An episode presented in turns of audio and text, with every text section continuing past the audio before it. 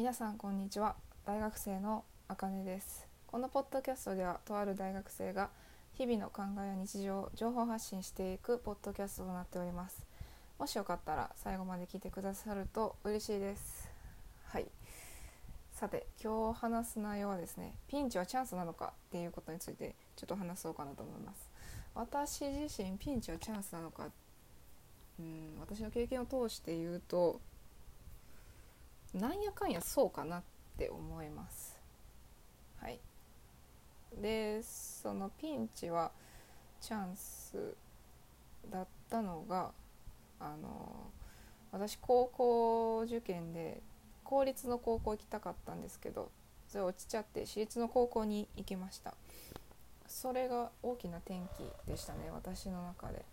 今まだ21歳ですけど。はい。あのなんて言ったらいいかな。まああの本当に公立の高校行きたくてですね。その行きたかった公立の高校はあの私服で髪の毛の色も何色でも染めてよくてでも頭がいいみたいなそういうなんかうんなんやろ見た目とのギャップみたいなのをなんか作りたかったんですよ 私。うん今思えばすごい面白い理由ですけどね。その先のことを考えてなかったからその当時から父親にも言われてたんですけどあんたはその高校に行って将来何したいんやみたいな、まあ、その先は本当に考えてなくてまあまあ大学進学したいなぐらいの感じで思ってました。でまあ、まあ結局落ちて私立の高校行くようになってから私立の高校むしろ逆で私立やからこそお金高いイコールまあ勉強してなんか親孝行した方がいいみたいな考えが私当時その考えがありましてまあ勉強を1日10時間ぐらいやったと。まあ結局それもね国公立行かずに行けずにね行けずに、えー、私立の大学に行ったという今私立の大学生なんですけど、まあ、そういう話です。でもしです。もしその公立の高校に通ってたら私逆にその国公立すら目指せないあの頭って言ったらいいかな。成績というか、うん、だったんちゃうかなって今思います。あの中学の時私よりも賢かった子が今大学生同じ大学生でも名前の聞いたことのない大学行ってたりとかしてるんでこうなんやろ。燃え尽いた人が結構多かったですね。今こう21歳の大学生から見て中学生って本当にあの幼いく見えてやっぱり。こうやっぱ燃え尽いてしまうような。あんなちっちゃい頃から頑張ってたらっていう 感覚にあるので。はい。うんそうなんですよ。あの一応私大学生1年生の時から塾講師のアルバイトもやってるんですけどやっぱ中学生を見てると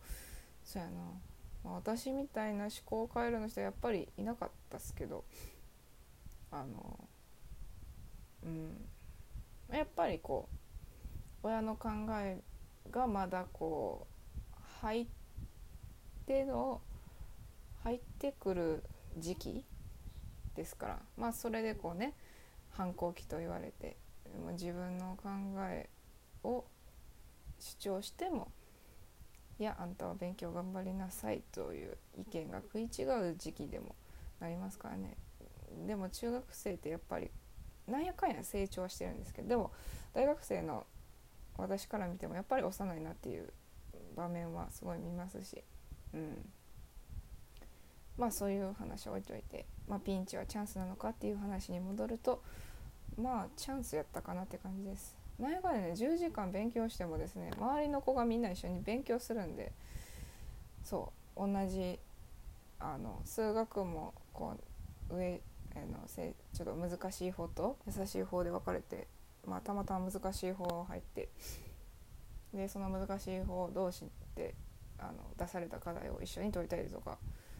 こうはい勉強のサバイバルゲームをししてた感覚でした。すごい楽しかったですね。やっぱ周りがこう遊んでて一人でやってるっていうよりも周りと一緒にやるってやっぱ、うん、心強いなってその時思いましたね。その時じゃないな。今気づきましたね。あのそうなんですよ。こう大学私大学入ってからその仲良くなった子が全くあの勉強しなくて遅刻はするわ。課題課題ちゃうねやった？あの授業絶対遅れてくるからあのプリントは取っとかなあかんわ。席は取っとかなあかんわですごいあのすごい子がすごい子と一緒におったので2年生の頭ぐらいまではい。それをその経験を乗り越えての考えそのちょっとね思いが今出ましたね。あのなんか共にやるのはいいことやなって思いました。そういえばそうやな。私中学の時は逆にそれが嫌でしたねなんかみんなにみんなの方が賢いからすぐ何物事吸収できちゃうから私はこうやらなあかんみたいな考えもありましたし。なんかはいよくわからん複雑な中学生やった気もします。うん。なんかすごいひねくれてた中学時代やったような気もしますね。うんでも高校になってからこう同じ中学出身の子いなくてなんか生まれ変わったような性格になって そうそれであのそこまあそそんな100、まあ、180度変わったっちゃ変わったけど、まあ、でも性格は何やかんや言うてあんま変わってないでと地元の子に言われたりもします。まあ、自分の私の話はちょっと置いといて本当にピンチはチャンスなのかっていう話にちゃんと戻るとあのまずそうですね。なんでこんな話をしたのかっていうのも今更ながら言うとあのおしらさんしらすたあの YouTuber のあのボイストレーナーの YouTuber の方でその方のサブチャンネルで言ってたんですよ。ピンチはチャンスですっていうのをね、まあ、こういう考えはピンチ来るっていうのがすごい嫌なんだけどねはははみたいな感じで話しててそれを、うん、改めてじゃあ自分の方で考えてみようかなって思った時にちょっと考えながら今話してるっていう状態です。えー、おしらさんすごいですよね。勉強でできできてね。そう。でもねあの方は声帯ポリープで手術したりね。えー、賢い学校に入ったから東大行って当たり前やろっていう感じの雰囲気の中で落ちてしまってえ慶応大学に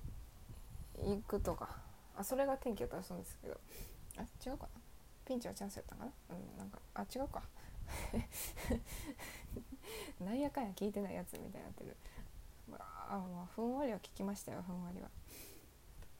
そうです。まあピンチはチャンスちゃチャンスだ。あの自分の経験を踏まえてこうピンチはチャンスなのかっていう話をすると最なんやろいいように考えれば絶対いいようにできるからこう結果論でいいようにこう自分の思考に持っていけばいいんちゃうかなって思います。まあ結局ピンチはチャンス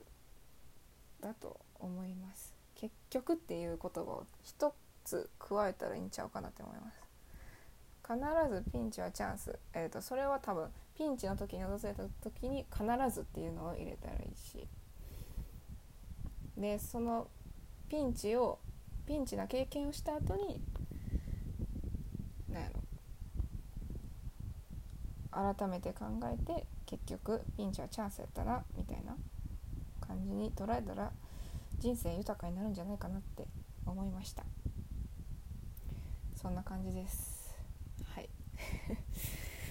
まあピンチは多分け多分まあ、うん、これは人の解釈によってちゃうからでも結局ピンチはチャンスだと思います。まあそんなこんなで。まあコロナもねまだ収まってない状態ですから今まだピンチが長く続いてはおりますけれどもまあ改めてピン結局ピンチはチャンスになるからっていう考えではいまた過ごせ過ごしたらいいんじゃないかなって思います。ということで今日話した内容はピンチはチャンスなんじゃないかなっていうお話でした。もしよかったら次回も放送ちょっと放送する日は決めてないですけどもしよかったら次回も聞いてくださると嬉しいです。ということでまた次回まで次回にお会いいたしましょう。それでは。